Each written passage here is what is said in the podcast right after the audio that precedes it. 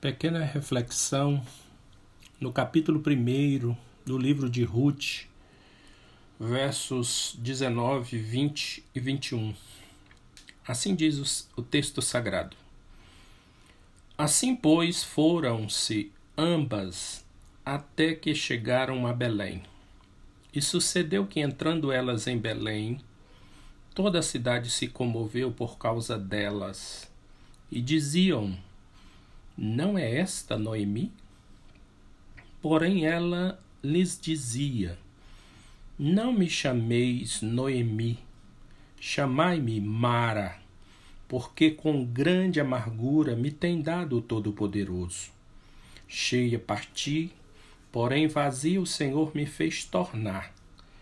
Por que, pois, me chamareis Noemi?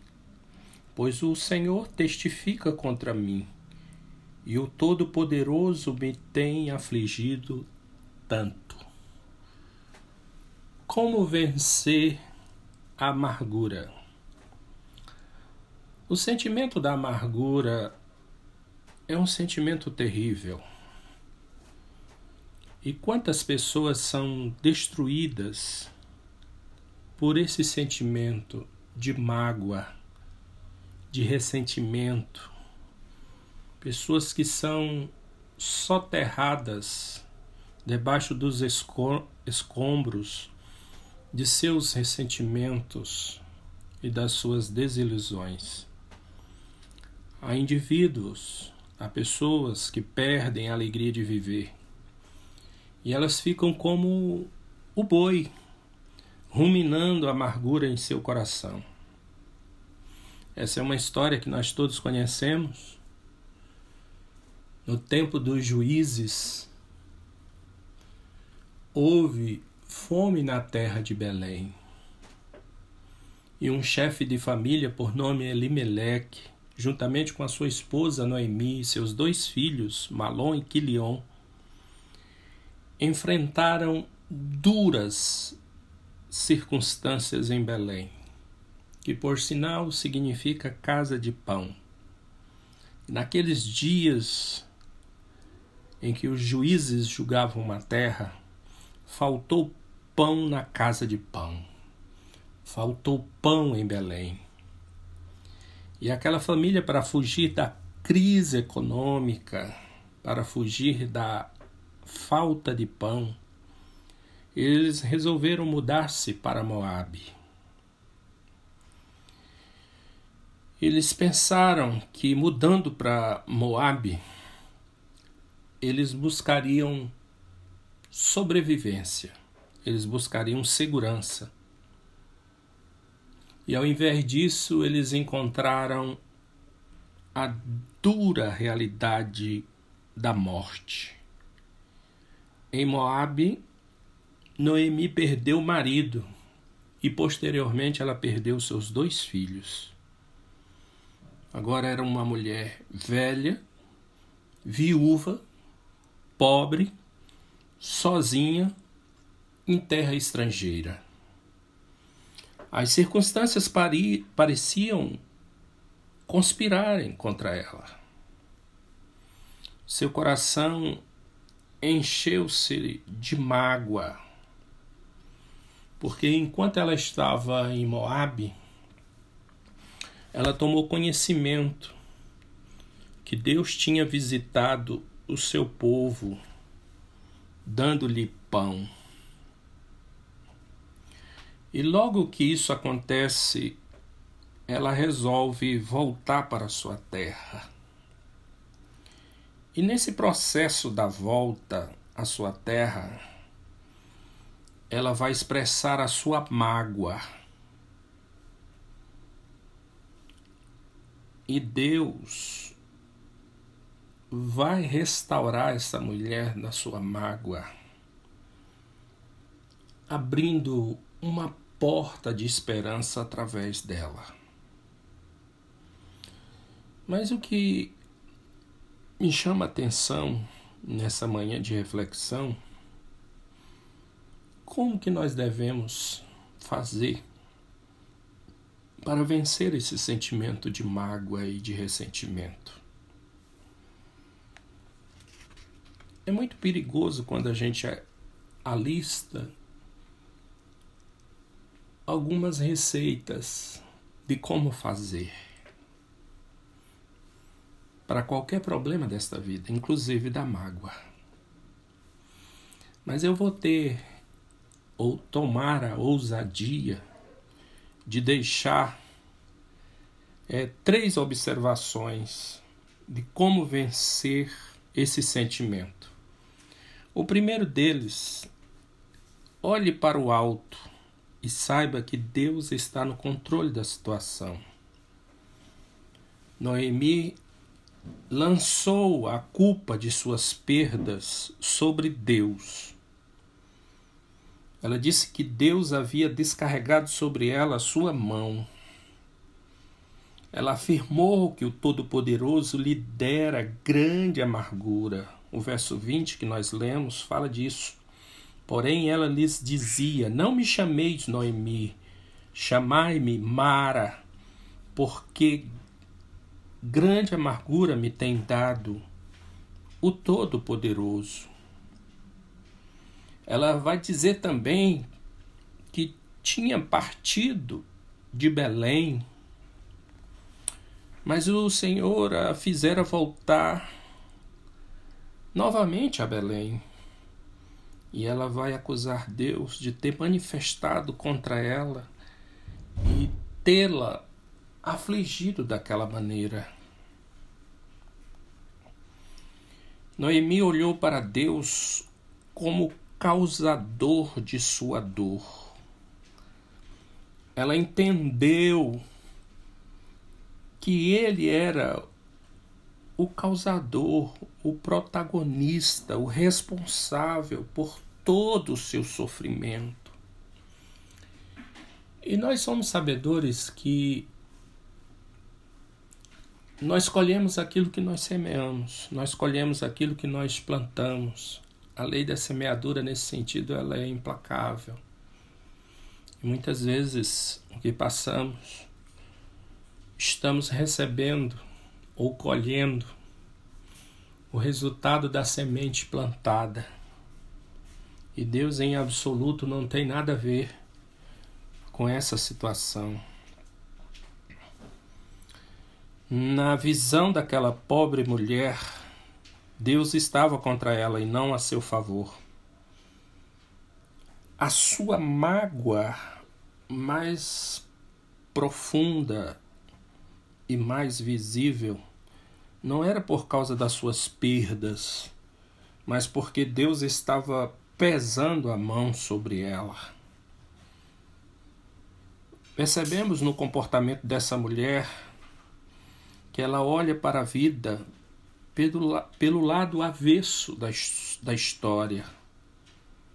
Ela não discerniu ou ela não discernia o propósito soberano de Deus que estava em processo de desenrolamento na sua vida e também por meio da sua vida. É como se Deus estivesse escrevendo sem que ela entendesse, um dos capítulos mais emocionantes da história da humanidade, por intermédio da vida daquela pobre viúva. Se a gente for olhar na genealogia de Jesus,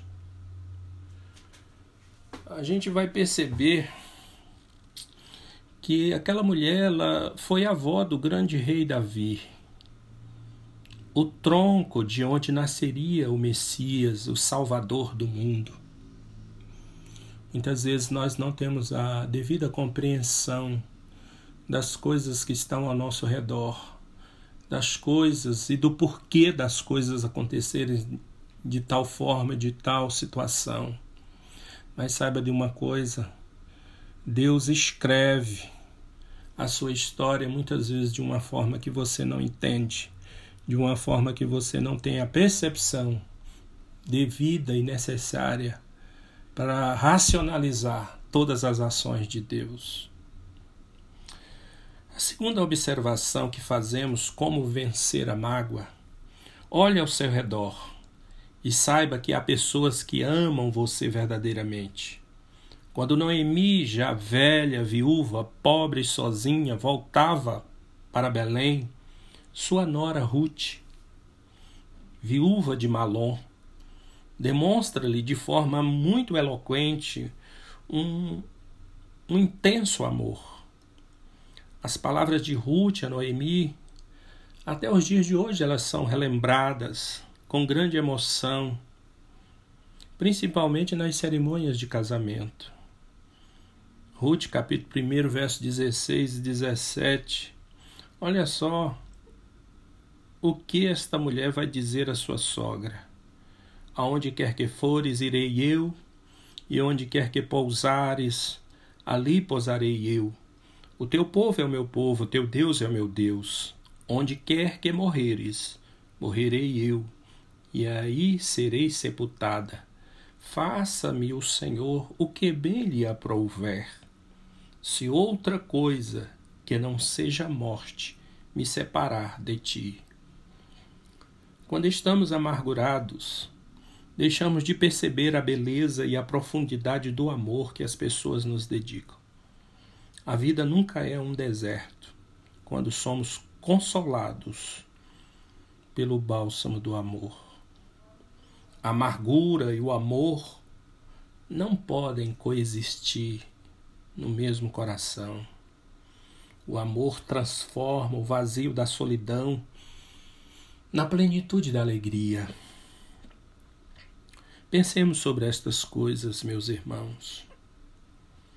E por fim, a terceira observação que faço: como vencer o sentimento da amargura?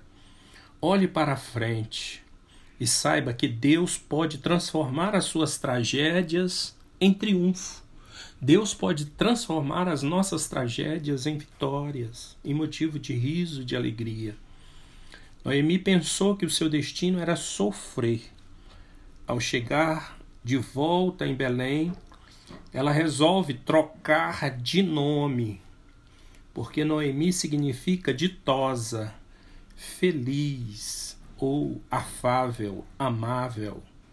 Ela pediu para ser chamado de Mara que o significado é amargura. Queria levantar um monumento dessa forma definitiva para celebrar a sua dor.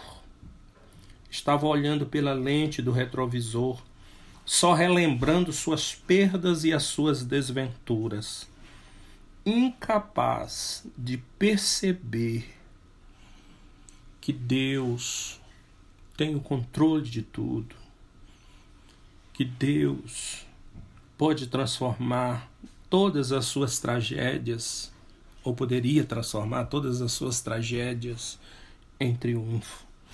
E nós somos muitas vezes assim.